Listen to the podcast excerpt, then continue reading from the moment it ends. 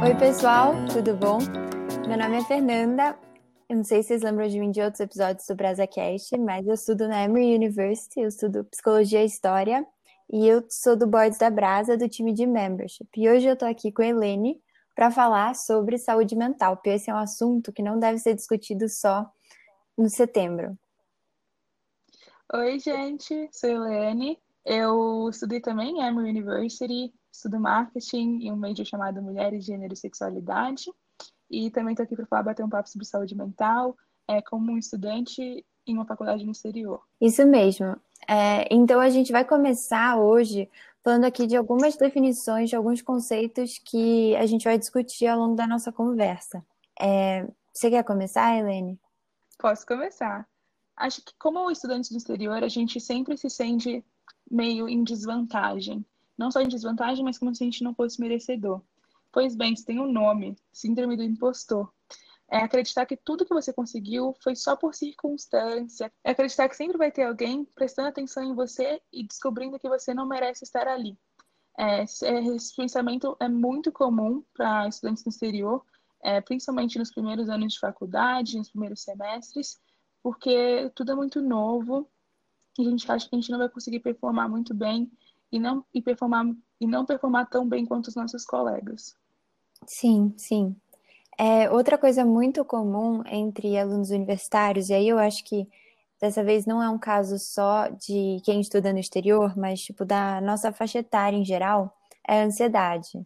É, eu acho importante a gente falar desse, desse conceito, porque existe tanto ansiedade, que é uma, uma doença psiquiátrica, assim, que é uma coisa que realmente a pessoa que sofre disso precisa de, uma, de um acompanhamento psicológico, mas tem também uma sensação de ansiedade que todo mundo sente, tipo, que é aquela preocupação excessiva, é, é um medo do futuro. Todo mundo se preocupa e todo mundo se estressa, mas chega a um nível que isso deixa de ser o normal padrão e é considerado uma, um distúrbio psiquiátrico né, quando ele te para, né, quando a ansiedade vira mais do que algo momentâneo, é quando você não consegue fazer mais coisas, essa sensação de estar ficar preso. É algo super comum de ter, normal, a sua vida nunca vai ser só rosas, o problema é quando, o problema é quando a coisa se torna extensiva. É, então, então, dado todas essas, essas dificuldades que a gente enfrenta, tanto como alunos brasileiros estudando no exterior, quanto como é, como jovens adultos, assim, eu acho que vale a pena a gente falar sobre o que, que a gente pode fazer a respeito disso. E uma coisa muito fácil, assim, mas que, que nem todo mundo acaba fazendo, que nem todo mundo sabe que deve fazer e que pode fazer, é a escutativa. Que nada mais é do que você escutar um amigo seu, um familiar, ou até uma pessoa que você nem conhece direito, mas você escutar elas e prestar atenção no que elas estão falando e mais que isso, dar, tipo, criar um espaço seguro para ela conversar com você, assim. É, e para fazer isso, você precisa sempre, tipo, prestar atenção no que a pessoa está falando, é, manter bastante contato visual, é, sentar numa posição parecida com a pessoa, né? Tipo, não estou dizendo para virar um, um, jogo de imitação, mas, tipo, sentar com a postura parecida, assim, se a pessoa está sentada, senta junto também. Se a pessoa está em pé, fica em pé é, esse tipo de coisa. E principalmente, eu acho, é você não julgar o que a pessoa está falando. Tipo, se você decide que você quer ajudar uma pessoa, que você quer escutar ela, tipo, você tem que ir de coração aberto para escutar, tipo, não importa o absurdo que a pessoa for falar, você escutar e você e você pode discordar do que ela está falando, óbvio, mas fazer isso de um jeito que a pessoa ainda se sinta segura em estar tá conversando com você. Com certeza, e acho que a gente falou e definiu um pouco desses conceitos, porque vão ser temas recorrentes na nossa conversa de hoje, é, experiências que eu e a Fê passamos na faculdade, e não, não é só porque é Emory, tá? Então, não é algo exclusivo à nossa faculdade, é, é realmente uma experiência do pessoal do exterior, assim. Então, nós só queremos dar um contexto para todo mundo não se perder na nossa conversa. Beleza, beleza. Então, Helene, você quer me contar um pouco, tipo, de como, como foi para você quando você chegou na faculdade?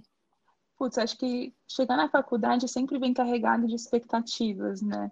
por mais que eu não lembre muito bem da sensação assim que eu tive quando eu pisei na faculdade, acho que sempre tem muitos sonhos, né? É um ano que você fica applying e pensando, e daí tem só, tipo, 30 dias para decidir para onde você vai, vai passar os próximos quatro anos. Então, acho que você chega na faculdade realmente com alguma expectativa, assim, porque foi duro, né? E foi batalha, tipo, você batalhou para estar naquele lugar.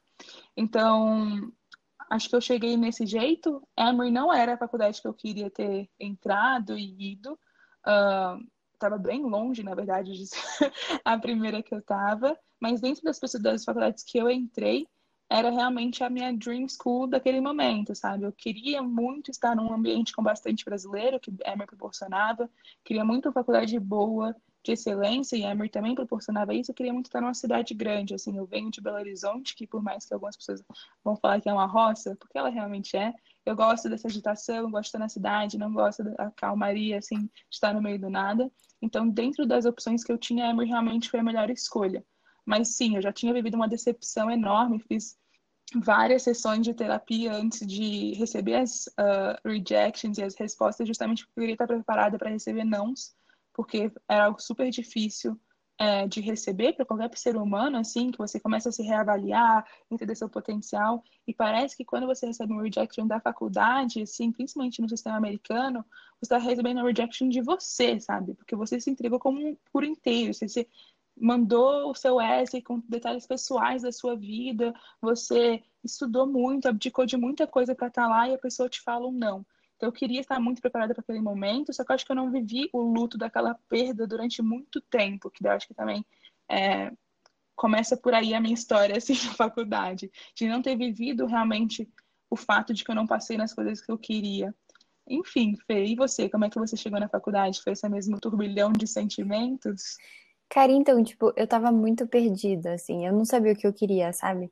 Eu até tinha uma Dream School lá, que eu também não passei, é, mas nem era, tipo, um sonho de infância. Tipo, eu não cresci achando que eu queria ir pra essa faculdade, sabe? Tipo, eu queria ir para os Estados Unidos. Tipo, eu queria. Aliás, não era nem os Estados Unidos, eu queria ir pra Europa também. Tipo, eu queria sair do Brasil é, para fazer faculdade em outro lugar, tipo, ter uma experiência nova, conhecer gente diferente. E, e daí, depois que eu fui passando nas faculdades e, sendo, e não passando em outras, né? Daí que eu fui tipo, que eu fui focando mais em Emory. Mas eu concordo, tipo, total com o que você falou sobre, sobre ser uma rejeição, muito, uma rejeição muito no nível pessoal, né? Tipo, eu não sou uma pessoa muito aberta, assim, tipo, você me conhece, você sabe. Mas, tipo, eu não, sabe, conto da minha vida para todo mundo, sabe? Mas, tipo, naquela redação de faculdade eu abri meu coração, assim, tipo, eu tenho até vergonha de encontrar as Missions Officer de Emory pra saber a quantidade de coisa que essa mulher não sabe da minha vida. Mas então, todas as vezes que eu era rejeitada, tipo, eu sentia, tipo, essas pessoas não gostaram de mim. Tipo, não era tipo, eu não tenho o perfil da instituição. Sei lá, eu levei muito pro lado pessoal. É, e eu lembro, tipo, do primeiro dia na faculdade, assim, eu lembro de estar muito nervosa. Tipo, eu lembro que teve um jantar para os alunos internacionais e eu não conseguia comer o arroz, porque eu pegava no garfo e, tipo, a minha mão tremia, assim. E daí, tipo, eu fiquei fingindo que era porque eu não tava com fome, mas não, era porque eu tava muito nervosa. Eu nem sei dizer nervosa por quê, assim. É, tipo, era medo de não fazer amigo, era medo das aulas. Eu não sei por quê, eu sei que eu tava muito nervosa. Putz, e eu acho que também, não só a faculdade no exterior era é uma experiência muito diferente. Eu queria, né? Primeiramente, assim, eu queria uma experiência diferente. Só que eu não achava que ia ser tão diferente. Eu vim de uma escola que a turma de formandos tinha 18 pessoas.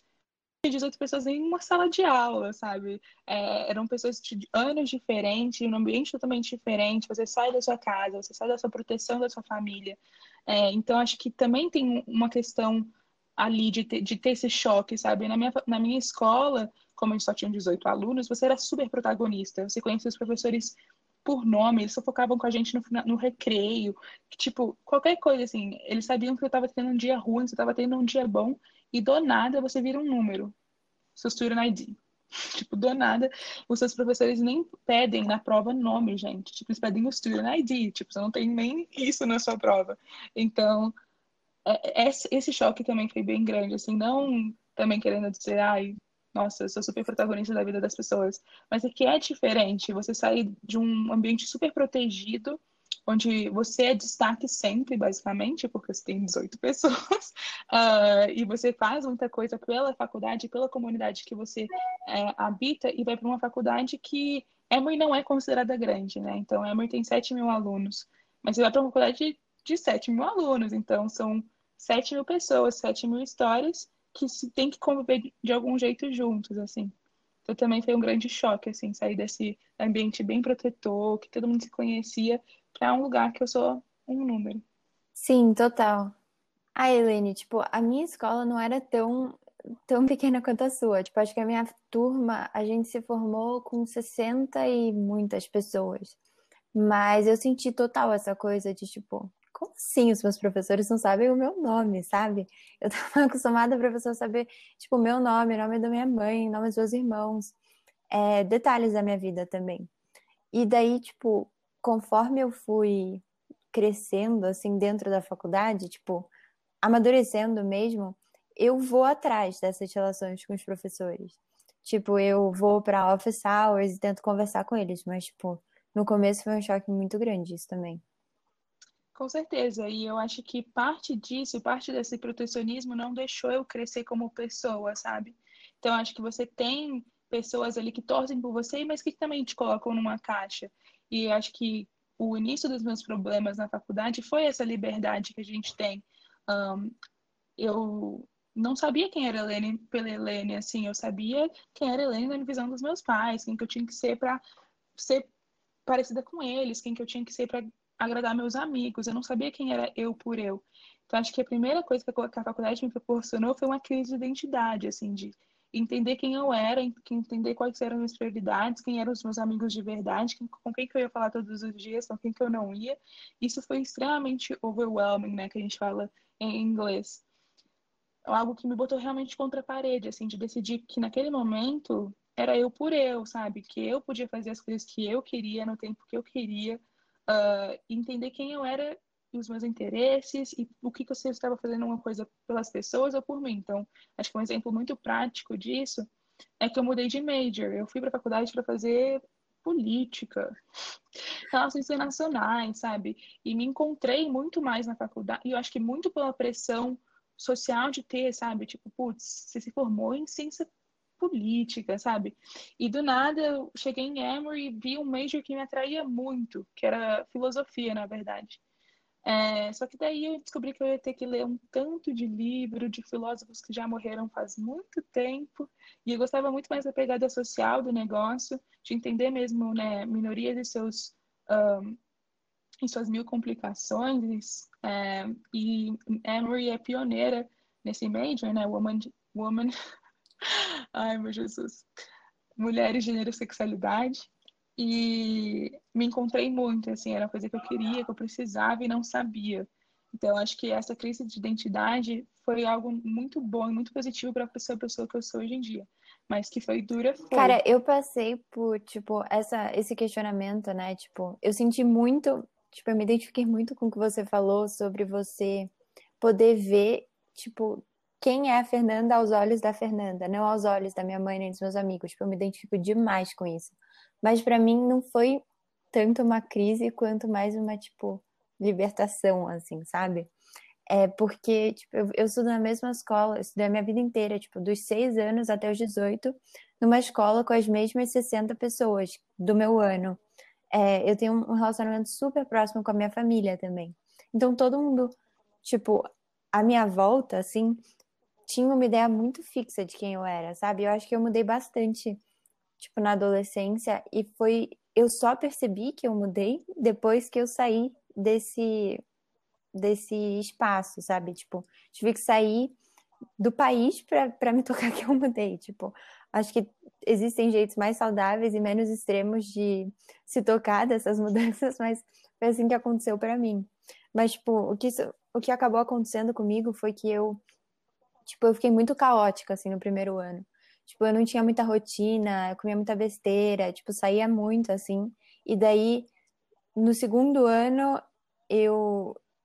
E, tipo, do segundo ano pro terceiro, assim que eu consegui mais, tipo, criar uma vida mais regrada. Assim, que eu preciso de uma rotina, sabe? Eu me empolguei com a falta de rotina, mas no fim enfim, acho que agora eu tenho uma noção melhor de quem eu sou também. Acho que a gente está falando muito sobre família, né? E acho que assim, quando você tem um ambiente super familiar, é, fica também um pouco mais difícil de sair de casa. É, Fê, eu queria muito saber como é que você lidou com isso, sabe? De ter seus pais longe pela primeira vez, como você disse, de ter, de sair realmente desse ambiente super familiar e ir para um ambiente que você está basicamente sozinho. Então, tipo, eu é é meio que eu tava falando, assim, eu fiquei muito caótica, tipo, muito sem rotina. É, a saudade, tipo, foi a minha relação com a saudade de casa foi uma coisa que me pegou muito de surpresa, assim, tipo, eu achava que eu ia sofrer muito por conta de saudade no começo. Mas no começo não, era tudo novo, era tudo lindo e, tipo, tinha atividade o tempo inteiro, tinha coisa nova o tempo inteiro, então eu nem parava para pensar, tipo, em casa, sabe? Ou eu não parava pra sentir saudade, assim. E eu até, eu lembro que quando eu voltei para casa no Natal, Tipo, eu fui pra faculdade em agosto pela primeira vez, né? E voltei para casa no Natal. Eu lembro de eu ficar culpada. Tipo, me sentindo culpada. Tipo, nossa, eu não tô sentindo saudade suficiente. Mas isso mudou, né, gente? Com o passar do tempo, tipo, as coisas novas foram deixando de ser novas e virando rotina. E daí o que começou a acontecer comigo foi eu senti, eu sinto agora, hoje em dia eu sinto saudade o tempo inteiro.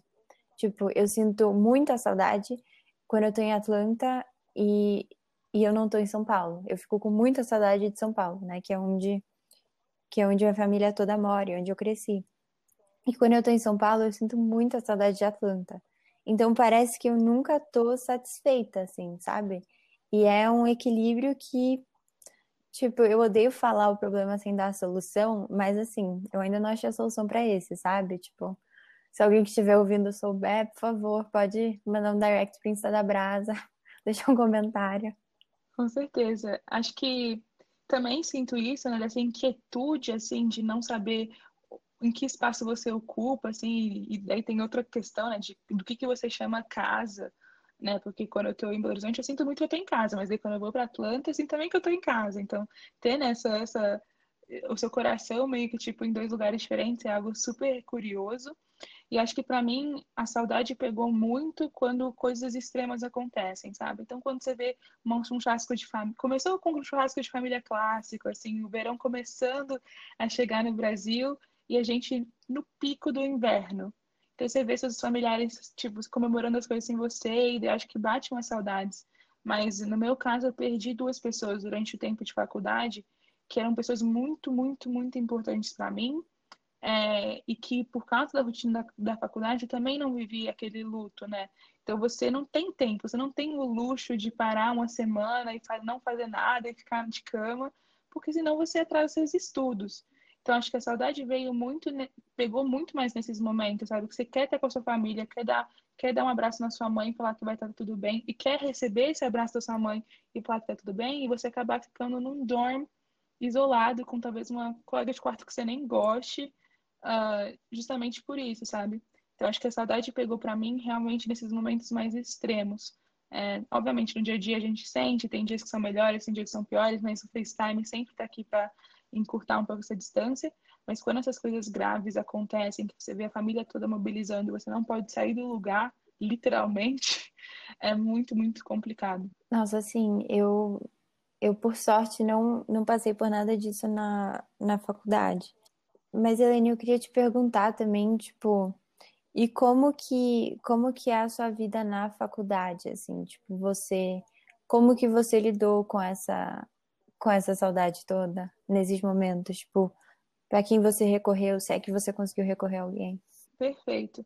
Então, acho que também para dar, a gente falou alguns fatos isolados, eu quero dar um bigger picture para o pessoal.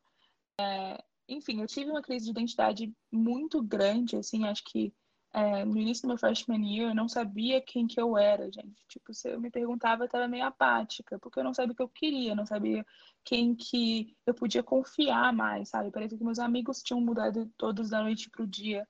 E daí eu sentia algo no segundo semestre do meu freshman year que eu não sabia explicar, sabe? A pior sensação do mundo é você sentir algo que você não sabe o que que é.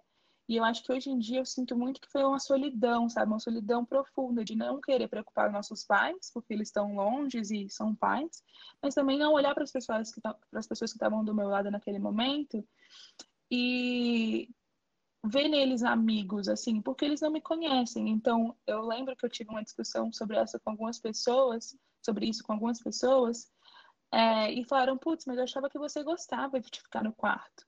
Você gostava de ficar sozinha. E, claro, a pessoa vai ter essa interpretação porque ela acabou de te conhecer. Então, se você se conhece e vira uma pessoa quieta, ela vai ter essa percepção de você de antes. Só que aquilo me doía, sabe? Do pessoal realmente achar que eu não gostava de estar com ele, de socializar, mas que era eu vivendo algo extremamente profundo na minha vida e que eu não sabia o que, que era. E aquilo me paralisava de um jeito que eu não saía da cama. Então, sei lá, durante o meu primeiro semestre do uh, sophomore year, então do segundo ano, se eu fui para umas cinco aulas no primeiro mês, foi muito, porque eu não conseguia sair da cama. Eu me sentia extremamente sozinha, me sentia extremamente infeliz. E justamente porque eu, eu olhava para o lado e não, não via que tinha alguém para me ajudar, assim. Obviamente eu tinha amizades e tals, mas não era algo que eu conseguia me conectar. Eu não queria preocupar ninguém que estava no Brasil, eu não queria preocupar ninguém que estava lá, até porque as pessoas têm que viver a vida deles e não devem nada a você. Então eu me sentia de mãos atadas. Uh, então minha vida durante esse primeiro ano e meio da faculdade foi muito complicada, porque um eu estava redescobrindo quem eu era, ou descobrindo, né? quem eu era, e dois, porque eu não conseguia criar laços fortes o suficiente para o pessoal entender realmente que eu estava precisando de ajuda. Então, essa solidão, essa coisa de olhar para o lado e não ver ninguém, foi realmente algo que me afetou muito, assim, que afetou muito a minha saúde mental, afetou muito meu rendimento escolar e acadêmico. E que se eu tivesse que dar uma dica para mim mesma antes, teria sido procurar ajuda antes, teria sido abrir a boca e falar, tipo, estou passando por isso. Só que eu, naquele momento, entendo que era muito difícil, sabe? Porque você não sabe o que está acontecendo. Hoje em dia eu tenho esse entendimento depois de muitas horas de terapia, tá? Eu tô falando realmente para ver se alguém se identifica com esse cenário. Mas de não ter vontade de realmente sair da cama, de ver os alarmes, né, passando assim, você só hitting the button, sabe? Tipo, só snoozing o negócio para você realmente não ter energia.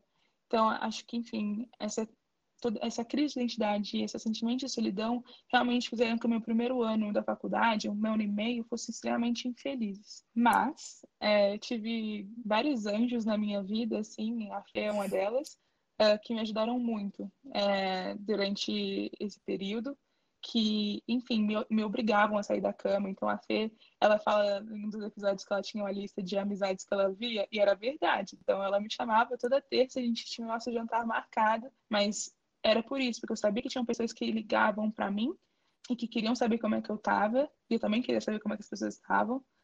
É, e que foi que foi que realmente me ajudaram assim a, a, superar ou pelo menos não entrar num buraco tão profundo. E da segunda coisa foi que eu sempre quis fazer terapia, tá? Não porque estava na moda, mas porque eu acho que realmente todo mundo precisa fazer. E eu encontrei na terapia uma forma também de lidar com meus problemas, de lidar com esse sentimento, porque, putz, se eu não tenho a capacidade de entender o que está acontecendo comigo, alguém vai ter. E essa pessoa vai ser alguém que estudou o assunto. Então, acho que a terapia foi muito nesse sentido também de pesquisa, sabe? De algum jeito, de, putz, é isso que eu tô sentindo, me fala qual é, qual é o diagnóstico, assim. Acho que é errado, óbvio, não é assim que funciona a terapia, mas é que eu fui impulsionada por esse sentimento de querer entender o que estava acontecendo comigo. Mas, é... e você, Fê, como é que a terapia entrou na sua vida? Então, Helene, tipo, pra falar a verdade, eu comecei a fazer terapia quando eu tava na escola ainda. É, porque a gente tava passando por umas questões, tipo, familiares, assim. E eu achei que foi, tipo, foi a melhor decisão que eu podia tomar na época, assim. Tipo, aliás, não foi nenhuma decisão que eu tomei, foi uma decisão que a minha mãe tomou. E eu concordei e falei, nossa, é isso mesmo. Tipo, levou umas duas, três sessões para eu concordar, mas acabei concordando que era isso. É, foi uma época bem tipo adolescente, assim. Daí eu parei por um tempo. E daí na faculdade, é, depois que, que passou, né, todas as coisas novas do meu primeiro ano, eu comecei a sentir muita saudade de casa. E, tipo, senti um pouco disso que a Helene estava falando, sabe? De olhar para o lado e pensar, tipo, cara, essas pessoas não, não me conhecem, tipo, será que essas pessoas realmente são meus amigos? Tipo, é, não sei, eu não, não sentia. Eu, eu achava que as conexões que eu tinha não eram tão profundas quanto elas deveriam ser, ou quanto eu precisava que elas fossem, sabe? Então, eu fui me sentindo muito sozinha e eu comecei a, tipo, e daí, ao mesmo tempo que, enfim, eu tava passando por essas questões, tipo, emocionais, pessoais, sei lá, é, eu também decidi que eu queria mudar de major. É, eu hoje em dia estudo psicologia, mas tipo, eu entrei na faculdade achando que eu queria ser jornalista e tal, e daí eu acabei fazendo algumas eletivas de psicologia, tipo, de curiosidade, assim, e, e me apaixonei pela, pela matéria. Mas foi muito difícil para mim trocar de major, tipo, porque eu eu tava ao mesmo tempo é, me sentindo sozinha, né, com muita saudade, mas e eu e eu tipo para me distrair meio, eu, eu focava muito na minha vida acadêmica, tipo, me cobrava demais assim. E eu tipo me overworked muito assim, eu ficava muito nervosa por conta de prova, tipo, ficava muito ansiosa, parecia que o mundo ia acabar, tipo, por conta de uma prova, sendo que assim, óbvio, é importante ter nota boa, mas o, o que, que é uma nota ruim, sabe? Assim, é, é só um número que vai ficar no meu transcript. Tipo, a, a minha sanidade mental vale mais que isso. Mas daí eu comecei a, a mistura de eu me sentir sozinha, de eu estar trocando de major, me cobrando demais, me fez pensar, tipo, cara, eu quero voltar a conversar com a minha psicóloga. E daí eu vim pro Brasil de férias e eu fui no consultório dela, tipo, avisei o dia antes, assim, tipo, então, eu preciso passar aí. e, enfim, me ajudou muito, muito mesmo. E é, é muito impressionante como sempre é um mix de coisas, né? Que não tem como você falar que foi só isso, ou foi aquele momento. Sempre é um mix de emoções, assim, de você se sentir meio que puxada por todos os lados. E é, eu também me cobrava muito pra, academicamente, mas naquele momento eu tive que me permitir sentir aquilo, sabe? É, foi super complicado até por isso, porque eu via, né, as provas passando, os projetos passando, due date passando e tipo, e eu ficava imóvel. Então acho que eu soube que eu precisava de ajuda e precisava que alguém me ajudasse, que não ia ser uma coisa de força de vontade que eu vou lá e faço sozinha, justamente quando eu vi que putz, eu peguei, botei a mão numa coisa, mas a outra tá escapando e realmente eu não dava conta mais, sabe? Quando você consegue, não consegue nem mais respirar direito de tanta coisa que está em cima de você. E eu acho que nesse querer fazer tudo e, e botar a mão em tudo também tem uma questão de amizade mesmo, né? Acho que foi um tema recorrente que a gente usou aqui, de às vezes se sentir culpada por não sentir saudades, ou tipo, se sentir culpada por não um, estar presente em todos os momentos, sabe? Cara, atira a primeira pedra quem nunca esqueceu um aniversário. E daí a pessoa te manda, tipo, uma mensagem, putz, esqueceu meu aniversário. E você fica, tipo, opa, esqueci mesmo. então, como é que você fez isso, sabe? Como é que você conseguiu equilibrar ou não conseguiu equilibrar é, suas amizades no Brasil, suas amizades no exterior?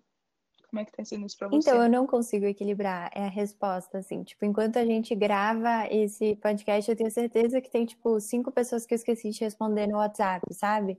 Tipo, tem uma pessoa que eu tô pra marcar um FaceTime há muito tempo. E, tipo, e o pior é que as coisas vão acumulando, e daí eu sinto que, tipo, eu, se eu responder essa pessoa, tem que responder essa pessoa também. E eu não tô falando, tipo, gente, eu sou cheia de amigos. Não é isso. Tipo, não. Eu tenho, já falei antes aqui e repito é, eu tenho, tipo, claro na minha cabeça quem são os meus melhores amigos, sabe? Tipo, eu já cheguei a, tipo, fazer uma lista de pessoas que são a prioridade na minha vida para tentar resolver esse problema. Mas ainda assim, tipo, apesar de ter a lista e de ter, tipo, as pessoas que eu priorizo, eu acabo, tipo, me esquecendo, sabe? Tipo, é muito, é muito mais difícil do que eu achava você manter o contato com as, com as pessoas quando você não vê elas todo dia, tipo, quando vocês não dividem mais a mesma realidade, sabe? Tipo, tem muita gente que eu amava na época da escola, assim, mas que hoje em dia eu vou conversar e fico tipo, cara, será que do que, que a gente vai falar? A gente tem assunto? Tipo, será que vale a pena em épocas não de pandemia? Tipo, será que vale a pena eu sair para tipo almoçar com essa pessoa? Será que a gente vai ter do que conversar, sabe? É, e acaba que, tipo, quando eu tomo coragem, barra vergonha na cara e vou, é, a conversa flui e é ótimo. Mas não sei, eu acho o contato por telefone é uma coisa que eu tenho muita dificuldade, assim, tipo, a minha mãe, a minha mãe fica muito revoltada comigo, tipo, a família toda, assim, tipo, Fernanda, você não responde o WhatsApp, você não liga pra gente, você tem que ligar mais. E, tipo, não é falta de amor, eu nem sei explicar o que é o fenômeno, juro. Não, não, eu acho que o fenômeno é tempo, sabe? Tipo, putz, acho que a vida que a gente leva é uma vida que só a gente entende, sabe? Só quem estuda fora entende. Nossos pais e nossos amigos não entendem o que é a vida no exterior. Tipo, você ter que lembrar de ir no supermercado e se, não, se você não for, ninguém vai por você. Ou, tipo, enfim, que tem pequenas coisas que a gente precisa resolver no nosso dia a dia, que a gente precisa ir no sei lá, office dos pessoas internacionais para pegar uma assinatura para poder viajar, sabe? Então tem detalhes que levam tempo e que são prioridades naquele momento. É, isso também está vendo muita novidade, é uma vida, é um ritmo diferente. Enfim, eu também acho que a gente precisa se dar um break. Nesse sentido, a gente já tem muita cobrança, né? Não só de nós mesmos, até porque é, a galera que estuda no exterior tem currículos também muito fortes, né? É uma coisa que a sua experiência fora da sala de aula é muito valorizada. E a gente tem férias enormes, de quatro meses, que é esperado que você faça alguma coisa. Então, acho que também tem uma questão de envolvimento fora de sala de aula, essa pressão da comunidade, essa pressão dos pais, a pressão de você mesmo, que, tipo, putz, em alguma coisa a gente tem que errar, sabe? Daí você escolhe qual que você quiser. Eu escolhi errar com meus amigos, porque daí eu luto e consigo a amizade deles de volta. Até porque amigos de verdade vão entender o que você está passando. E, tipo, é uma coisa que eu sempre falo para as amigas, sabe? Não é aquela mensagem responder na hora que vai definir se a gente é muito amiga assim ou não. É quando a gente estiver próximo, quando a gente estiver junto, que a gente vai conseguir recuperar o tempo perdido e vai parecer que nada mudou. Uh, enfim, é super bom poder contar com essas pessoas também, sabe? Que te conhecem há muito tempo, que sabem a sua trajetória, que sabem a sua história, que estão mudando e vendo as suas mudanças, sabe? Que eu acho que é muito bacana. Eu acho que uma coisa que vale falar também é que, tipo, eu acho que isso, eu nem sei se é uma experiência nossa, de tipo, quem estuda fora, ou se é uma experiência de, tipo, todo mundo que vai pra faculdade e estuda o que ama, sabe? Porque, tipo, hoje em dia a motivação que eu tenho para estudar é muito diferente da motivação que eu tinha na escola. Tipo, não é, ah, eu vou estudar pra conseguir entrar numa faculdade boa. Tipo, não, eu estudo porque eu acho que o que eu tô estudando é muito importante, porque eu quero aprender tudo aquilo, porque isso vai ser, tipo, essencial para mim enquanto pessoa, sabe? Tipo, é, e não é tanto pensando, ah, porque eu quero esse emprego. Tipo, é porque eu acho aquilo muito, informação muito importante, sabe? Então, eu acho que a, uhum. a, cobrança muda também. Tipo, eu não tô aprendendo para fazer uma prova, eu tô aprendendo para mim, assim. É, é muito bacana, assim, você realmente fazer algo que você ama. Uh, e isso também ajuda muito na sua experiência na faculdade, né? Você não vê aquilo mais como uma obrigação. Tipo, obviamente uma obrigação sempre vai ser. Tem, gente, tem dias que você fica mais cansado e tal. Mas, putz, tem vezes que eu tô super, tipo, ah, não quero ler esse texto e acabo amando o texto que eu vou ler e tenho discussões super interessantes com as pessoas sobre isso. Enfim, a faculdade é uma loucura. É, acho que se tem algo que pode definir é que a faculdade realmente são feitas de altos e baixos, assim. Eu acho que o importante dela é você entender quando você está embaixo embaixo, quando você realmente não está conseguindo fazer essa subida naturalmente, fazer essa subida sozinho, assim. É, que, que é o que a gente está conversando hoje aqui agora, né? Que são essas descidas que, enfim, vão virar subidas em um momento, mas talvez não seja um processo tão limpo quanto a gente espera. Sim, sim. Eu acho que falando de coisas que tomam o nosso tempo na faculdade, Helene, eu acho que a gente tem que falar da brasa. Porque, Com tipo, certeza. eu não sei para você, assim, mas, tipo, eu entrei na brasa, curiosamente, tipo, na época que eu tava mais triste na faculdade, assim, tipo, na minha pior época.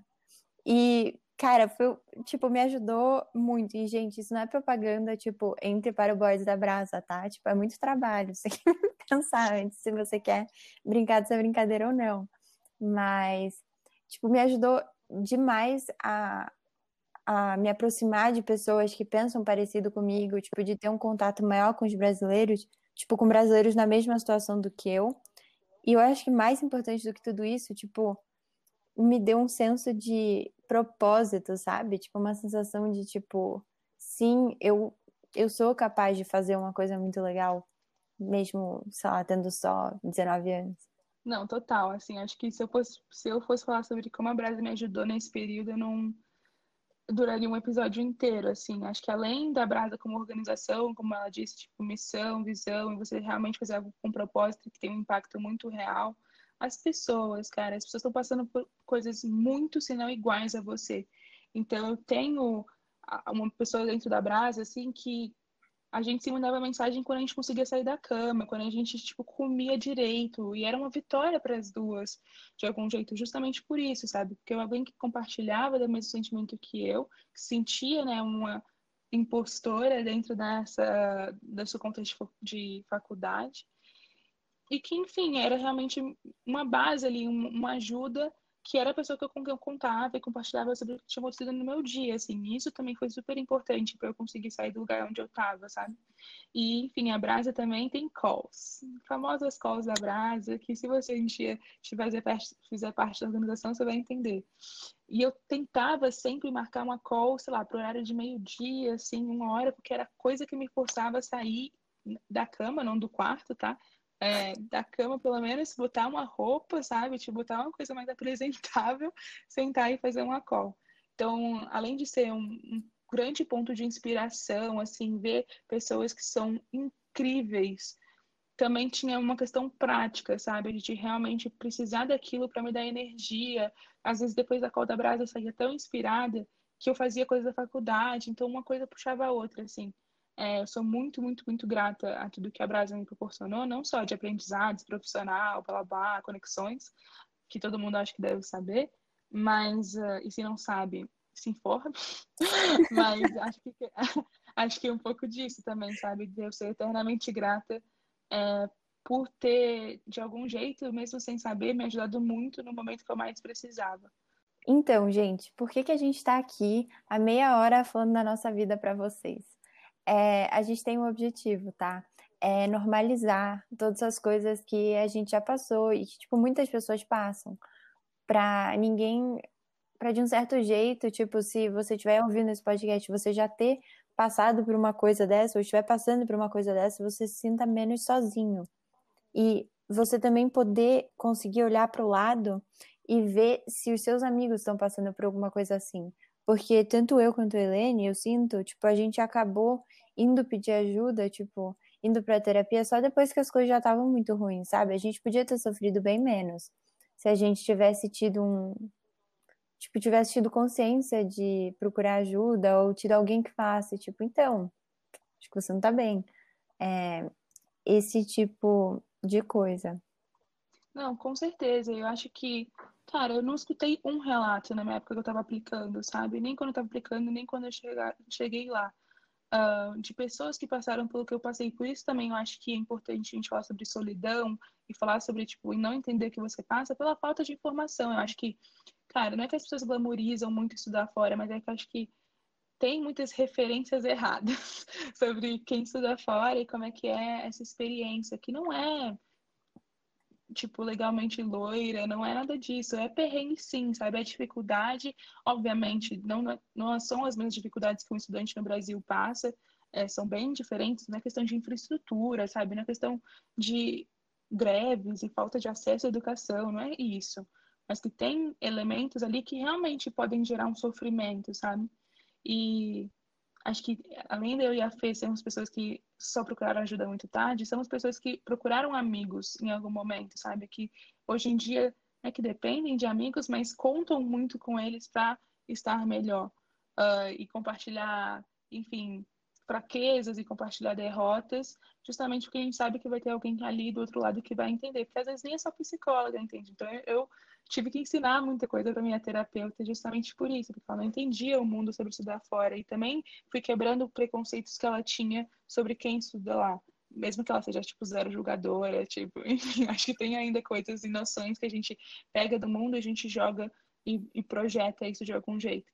Enfim, então acho que contem com pessoas, sim, sabe? Então, se você não tem hoje um dia alguém que você confia, é, procure uma linha de apoio, procure alguém que, que vai estar tá lá sem julgamentos e crie esse safe space é, para você. E também faça terapia se tiver oportunidade, óbvio, uh, porque realmente ajuda muito e, enfim, é, faz muita diferença no dia a dia.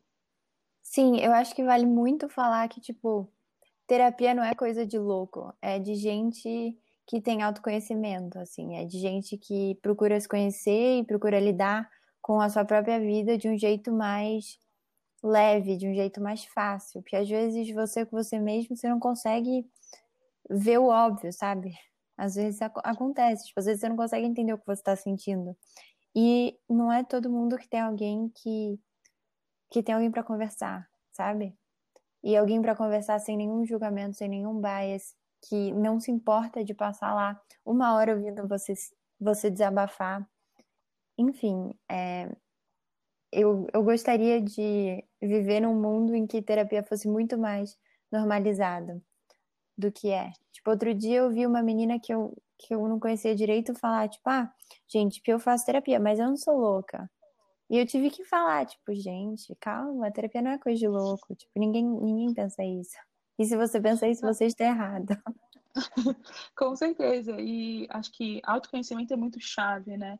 Então, mesmo que você se conhe... você ache que você se conhece, você vai se conhecer muito mais na faculdade, principalmente se você for para o exterior. É... E acho que a terapia te ajuda muito a unlock né, coisas e conectar, principalmente, sabe? Então, experiências passadas com experiências que você está vivendo, enfim. É, não é uma propaganda também de terapia, assim, mas é, acho que é importante a mensagem principal é pedir ajuda, sabe? Se você está vendo que você não está dando conta, você está vendo que as coisas estão fugindo das suas do seu controle, que é normal também fugir às vezes, mas que realmente está indo para um lugar que está te parando, putz, procura ajuda. As faculdades têm grandes centros de apoio, que, beleza, às vezes não são realmente os melhores centros de apoio, mas são grandes centros de apoio. É, ou realmente um, um vizinho, uma colega, um tio, uma tia, um primo que possa te ajudar e te acolher e criar esse safe space que a gente tanto fala. Bom, a gente queria muito agradecer vocês, o pessoal que ficou até agora, a gente deve ter falado bastante. Então, gente, e para quem não, não tem com quem conversar, ligue 188, é a linha de valorização da vida. Bom, muito obrigada. É, até o próximo episódio do Brasa Cash e se cuidem. Obrigada, gente, por ouvir a gente conversando até agora. Se cuidem, procurem ajuda e cuidem de seus amigos também.